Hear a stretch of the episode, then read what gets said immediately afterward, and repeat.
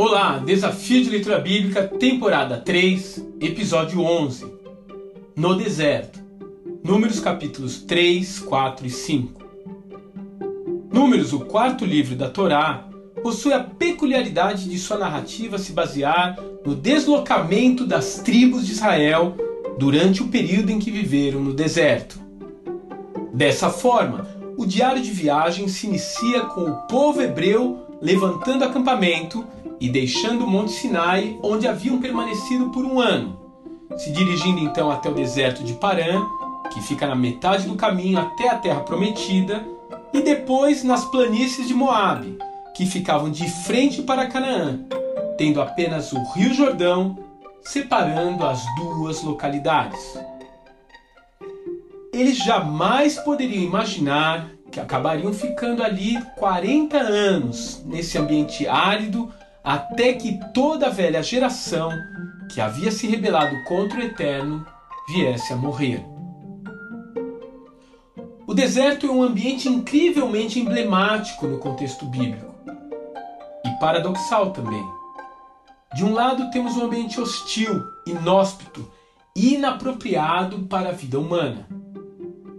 Por outro, ele pode ser um lugar de refúgio, de escape e de manifestação da presença de Deus.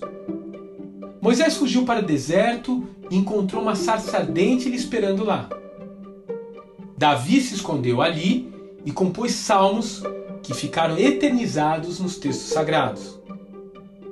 Finalmente, o próprio Senhor Jesus precisou passar ali um estágio de 40 anos antes de iniciar o seu ministério com autoridade. Poderíamos dizer que, de certa forma, ficamos todos presos por mais de um ano em um novo deserto.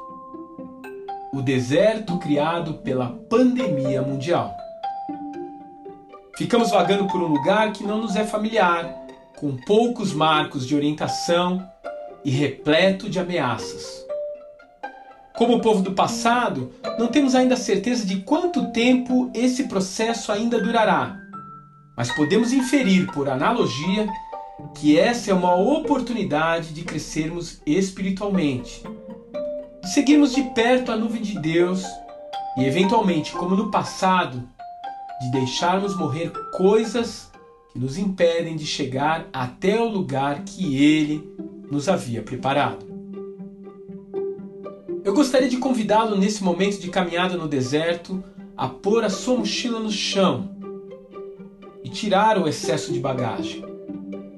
Colocar ali no chão a sua dor, a culpa e o medo que nos assolaram nesses últimos meses. E deixar que o deserto em que estamos lhe ensine que as nossas necessidades sempre podem ser supridas quando você encontra o Todo-Poderoso no meio do deserto. Que Deus te abençoe e até amanhã.